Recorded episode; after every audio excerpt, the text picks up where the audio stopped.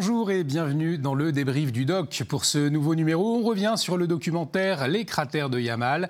Le réalisateur Alexandre Panov s'est rendu en Sibérie, dans la péninsule du Yamal, pour comprendre un phénomène très étrange. Depuis 2014, de mystérieux cratères géants se multiplient et apparaissent de façon soudaine.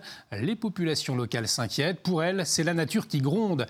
Des chercheurs russes se sont rendus sur place pour tenter d'expliquer une réalité inédite. Alors, pour en parler, on reçoit Gilles Grandjean, géologue, géophysicien de formation, mais aussi directeur de programme scientifique au BRGM. C'est le Bureau de recherche géologique et minière. Bonjour Gilles Grandjean. Bonjour à vous. Euh, merci euh, d'avoir accepté notre invitation. Alors pour commencer, en quelques mots, euh, votre réaction sur ce documentaire, qu'est-ce que vous en retenez Qu'est-ce qui vous a le plus marqué? Ben, C'est un, très beau documentaire parce que en fait, il, allie deux considérations on va dire, la, compréhension par les scientifiques de, ce phénomène, qui est quand même assez extraordinaire, qui est très récent, hein, vous l'avez dit, 2014, hein, c'est quand même un phénomène assez récent.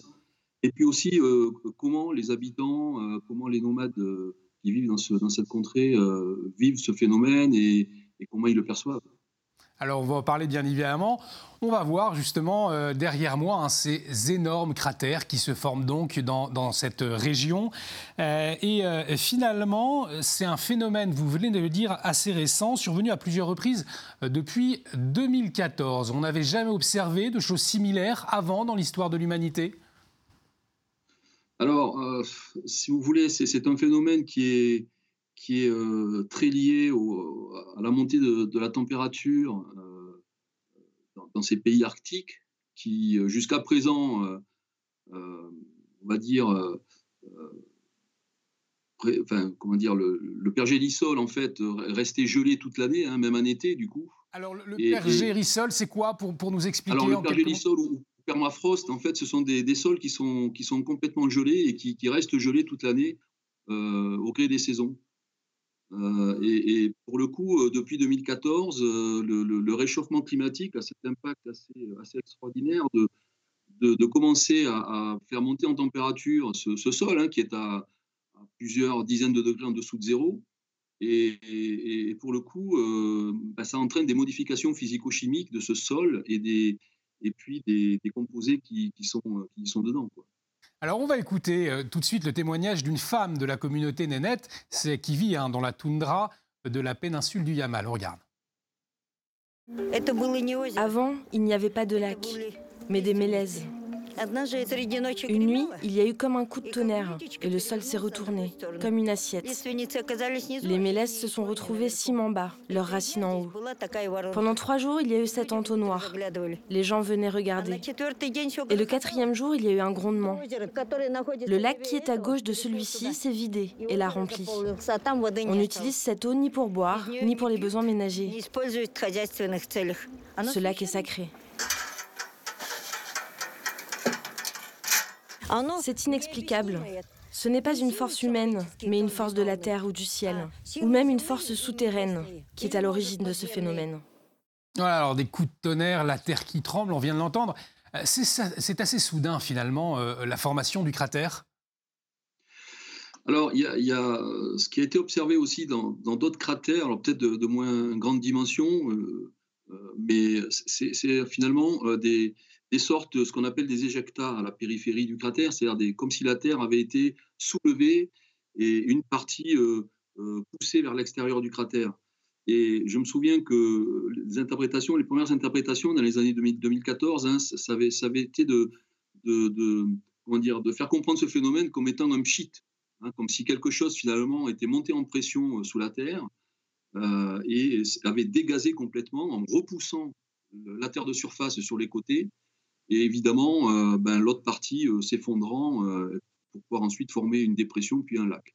Donc effectivement, c'est des, phénomènes qui sont, qui sont assez soudains, du fait même de, de, cette libération de gaz qui est due en fait à la fonte de, de ce qu'on appelle les hydrates de gaz, hein, qui sont assez, assez nombreux en accumulation dans le, dans le permafrost. Mais c'est assez inquiétant finalement. Est-ce que ce genre de cratère pourrait se former ailleurs, notamment dans des zones euh, euh, d'habitation Alors, dans les zones d'habitation, si les nomades ont, effectivement élu domicile dans, en Sibérie, dans les, dans les zones de permafrost, évidemment, c'est probable, parce qu'en fait, on, ne sait pas a priori où, se situent ces accumulations d'hydrates de gaz. Ce sont des lentilles qui sont à peu près à une centaine de, mètres sous, la surface, hein, qui sont donc un composé qui, qui allie à la fois du méthane et des, molécules d'eau qui emprisonnent ce méthane et qui sont sous forme solide, en fait, tant qu'elles restent à des pressions, et des, fortes et des températures très basses. Le réchauffement, en fait, induit le changement de ce, euh, de ce solide, hydrate de gaz solide, en, gaz. Et, du coup, c'est ce qui explique cette montée en pression et cette libération soudaine de gaz qui provoque, du coup, euh, euh, ces, cratères in. Et ça, pourra avoir lieu dans d'autres régions polaires? Alors, alors d'autres régions polaires, oui. Je, je, crois me souvenir qu'il y a quelques exemples euh, au nord du Canada. Donc, il faut bien, bien évidemment euh, qu'il y ait plusieurs facteurs. D'une part, euh, la formation de ces lentilles. Alors, ces lentilles, elles sont formées comment? Ben, Il y a des millions d'années, c'est des régions qui étaient, qui étaient tropicales, enfin, où il y avait beaucoup de, composés organiques, hein, de, de, la végétation, des arbres qui se sont accumulés. Euh, et ces, composés organiques ont été ensuite enfouis par le biais de la, on va dire, de la, des phénomènes géologiques. Et euh, ben, un peu comme, comme ça se passe pour le pétrole, en fait, hein, il y a eu maturation de ces, de ces composés organiques, mais qui se sont produits en fait sans oxygène et avec des petites bactéries euh, méthanogènes. Ben, du coup, il y a formation de ce fameux gaz méthane qui migre dans le sol qui, se, qui vient s'accumuler euh, pour former ces lentilles dans des conditions de température du coup qui lui permettent de, survivre à l'état solide tant que le sol reste gelé. Donc il y, a plusieurs. Euh, le, premier facteur, c'est qu'il y a eu dans l'histoire géologique du pays cette accumulation de, matière organique. Et le deuxième euh, facteur, c'est que ensuite ce, ce, composé, ce gaz méthane, ait pu se garder sous forme solide à, une centaine de mètres sous la surface à cause du gel qu'on observe dans ces régions arctiques. Euh, là, ce qu'on observe maintenant, c'est que ces régions, euh, notamment en été, ben, euh, subissent des températures de plus en plus chaudes qui, qui pénètrent, l'onde de chaleur pénètre de plus en plus vers dans le sol et du coup ben, libère finalement cet hydrate de gaz sous forme, sous forme de gaz. Alors on parle beaucoup du réchauffement climatique depuis tout à l'heure mais il ne serait pas la seule raison. Euh, en tout cas, c'est ce que dit euh, un chercheur qui s'exprime dans le documentaire. On regarde. Aujourd'hui, certains chercheurs occidentaux essaient de tout réduire au changement climatique. Ils affirment que les monticules vont commencer à exploser et des fissures à apparaître. Mais c'est une vision superficielle. Alors oui, il s'avère qu'il y a beaucoup de choses sur le permafrost que nous ne savons pas encore. Plus précisément, nous n'en savons pas beaucoup sur le gaz qu'on y trouve.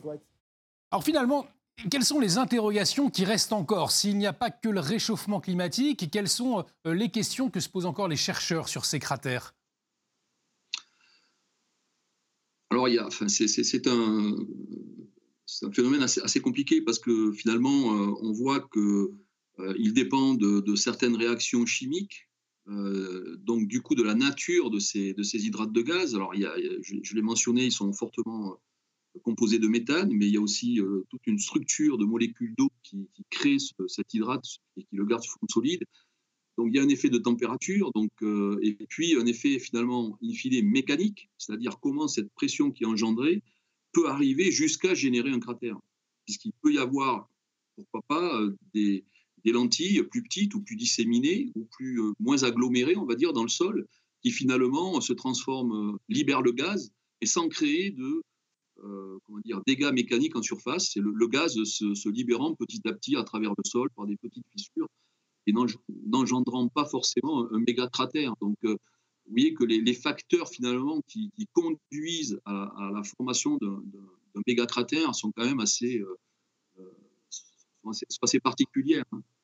Donc, euh, ben, comprendre ce phénomène dans sa globalité euh, nécessite quand même de, de pouvoir, euh, ben, bien sûr, l'analyser, de pouvoir. L'idéal serait de pouvoir avoir un film in situ, hein, de, comment le cratère se forme, essayer de le remodéliser pour essayer de bien comprendre tous les phénomènes. Il y a des chercheurs français qui, travaillent sur la question en ce moment. On a vu dans le documentaire des, chercheurs russes hein, euh, qui s'y intéressent. Euh, en France, c'est une, euh, des, recherches qui intéressent aussi? Alors, j'imagine qu'effectivement, dans, dans, des laboratoires de glaciologie ou des, laboratoires qui étudient les zones arctiques, effectivement, c'est des questions qui doivent se poser, bien sûr. Parce qu'effectivement, on, l'évoque aussi dans, le documentaire, le sous-sol sibérien, eh c'est aussi un, important réservoir naturel de gaz, avec tout ce gaz qui, s'échappe. Est-ce qu'il peut devenir le lieu euh, d'une production, d'une nouvelle énergie? Alors, euh, effectivement, il faut, aussi noter que les hydrates, on ne les trouve pas que, sur le continent, que dans les zones euh, continentales arctiques, mais on les trouve aussi au fond des océans, parce que ce produit, c'est produit le même phénomène, sauf que l'océan ensuite a recouvert le tout. Et ben, l'industrie pétrolière se pose beaucoup de questions quant à l'exploitation de, de, euh, ces ressources, effectivement, avec toute la complexité de pouvoir, euh, comme je l'ai dit, euh, arriver à imager depuis la surface le sous-sol et, de localiser exactement les plus grosses lentilles pour pouvoir ensuite les exploiter. Les techniques d'exploitation sont, on va dire, assez connues mais le, travail le plus compliqué, c'est de localiser en fait une lentille qui aurait euh, une qui, une quantité suffisante d'hydrates pour être rentable en exploitation. Très concrètement, comment est-ce qu'on exploite ce genre de sol?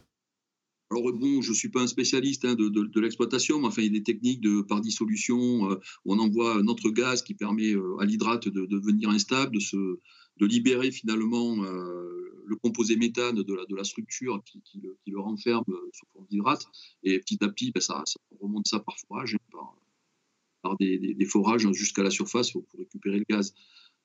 Ça, bon, j'ai lu quelques articles là-dessus, c'est des choses qui sont connues, mais je pense que la, voilà, le, verrou, ce qui est compliqué, c'est de, pouvoir les localiser euh, euh, depuis la surface, donc avec des moyens notamment géophysiques hein, qui permettent d'imager le sous-sol et pour pouvoir ensuite essayer d'évaluer la quantité, la ressource, pour ensuite mettre en place des, moyens d'exploitation.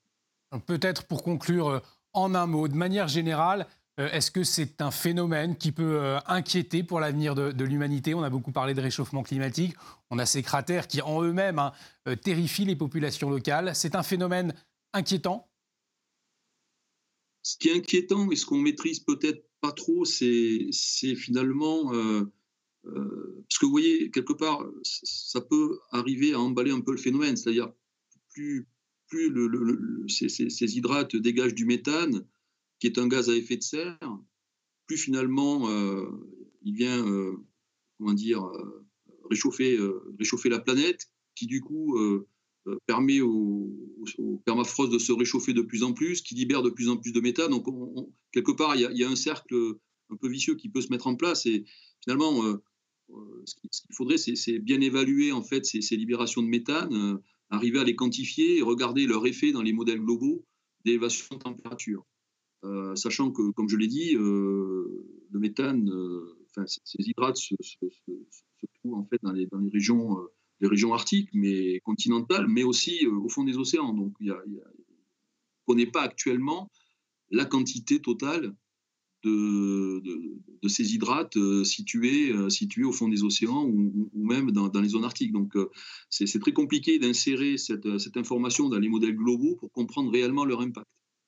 Merci beaucoup Gilles Grandjean pour votre éclairage. Je vous je le rappelle, hein, vous êtes géologue, géophysicien, directeur de programme scientifique au BRGM le Bureau de recherche géologique et minière. Cette émission est à revoir sur notre site internet rtfrance.tv tout comme le documentaire Les cratères de Yamal. Merci de votre fidélité. À bientôt sur RT France.